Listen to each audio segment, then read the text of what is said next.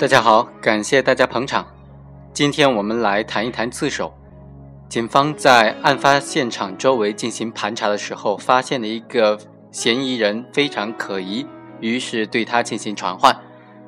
呃，这个嫌疑人呢，由于是初次作案，所以一经传唤就以为事情败露了，就如实的供认了自己的犯罪事实。但可以肯定的是，警方在传唤他的时候，确实不知道是谁作案的。那么，在这种情况之下，犯罪嫌疑人构不构成自首呢？今天的这个案例主角赵某就是属于这种情况了。我国刑法第六十七条所规定的自首，是指说，犯罪以后自动投案，如实供述自己罪行的是自首。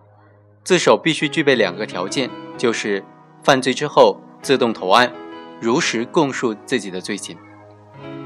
本案当中啊，被告人赵某是被侦查机关传唤之后，就主动交代了自己所犯的罪行，如实的供述。他是否构成自首呢？就关键取决于他的这种行为属不属于自动投案。关于自动投案，司法解释当中的规定是：罪行尚未被司法机关发觉，仅因形迹可疑，被有关组织或者司法机关盘问教育之后，主动交代自己的罪行的。则应当视为自动投案。按照司法解释的这一规定呢，本案当中的赵某是否因为形迹可疑受到公安人员的盘问，成为他是否构成自首的一个重要的条件。也就是说，如果赵某是因为形迹可疑受到公安人员的盘问，他如实供述了自己的罪行，就应当认定为自首。如果赵某是被当作犯罪嫌疑人被侦查机关讯问，供认了他的犯罪事实，那么就不应当认定为自首了。这就要区分形迹可疑和犯罪嫌疑人之间的这个区分的问题。什么是形迹可疑？形迹可疑是指特定的人的举动啊、神态啊等等不正常，让人产生怀疑。这种疑问呢是臆测性的心理判断，它的产生没有也不需要凭借一定的事实依据，仅仅是一种推理。常情来判断而产生的怀疑，而犯罪嫌疑人呢，是侦查机关凭借一定的事实根据，或者是他人的线索，认为特定的人就有作案的嫌疑。这种嫌疑呢，是逻辑判断的结果，它的产生必须以一定的客观事实为依据，是一种有客观根据的怀疑。由此可见呢，形迹可疑和犯罪嫌疑两者在特征上的区分是非常明显的。首先。形迹可疑的人的地位具有随机性，而犯罪嫌疑人和怀疑他的侦查人员的地位则不具有随机性。有关组织或者司法机关工作人员认为某个人形迹可疑，是偶然接触对方，仅仅因为他的举止神态不正常而产生怀疑，因此呢，不会也不可能将可疑的人和特定的案件联系在一起。在一般情况之下。对形迹可疑的人产生怀疑的有关组织或者司法机关工作人员，即使是公安人员，也不是特定刑事案件的侦查人员。侦查人员认为某人有犯罪嫌疑，则是因为有特定的案件待侦破，侦查人员自己就是案件的承办人，必然会将犯罪嫌疑人和特定的案件相联系。其次，对嫌疑人或者是形迹可疑的人。盘问和讯问的性质是不一样的。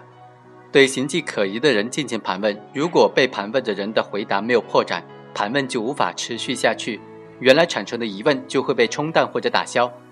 对犯罪嫌疑人的讯问呢，讯问人要弄清楚事实的真相。如果嫌疑人否认犯罪，但是又不能够用事实来说明解脱他和某项特定犯罪之间的联系，讯问就不会停止，侦查工作还要继续深入进行。回到本案当中来看，侦查人员已经了解到赵某有作案的时间，而且赵某在该时间内表现非常反常，在公安人员开展这种侦破工作之后，表现出更加反常，因此呢，确定赵某有重大的作案嫌疑，由此呢，才对他依法传唤。从这些细节来看，赵某应当认为是公安机关在侦破案件当中确认的犯罪嫌疑人。而不是公安人员因为偶然的原因接触到的形迹可疑的人。在本案当中啊，一审法院就认为，赵某在公安机关并不掌握他的犯罪事实，仅将他作为重大犯罪嫌疑人传讯的时候，就如实供述自己的罪行。对于这种行为呢，应当认定为自首，依法应当从轻或者减轻处罚。而二审法院则认为呢，赵某在公安机关将他列为重大的犯罪嫌疑对象的时候，依法传唤审讯的时候，交代了犯罪事实，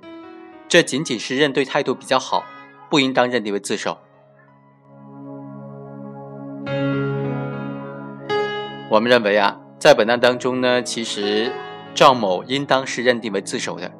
因为毕竟公安机关在对他讯问之前，是根本就不知道是谁作案的。既然不知道是谁作案的，那么赵某接受普通的这种传讯，去协助调查，这并不妨碍他自动投案、自动性的这个情节的认定。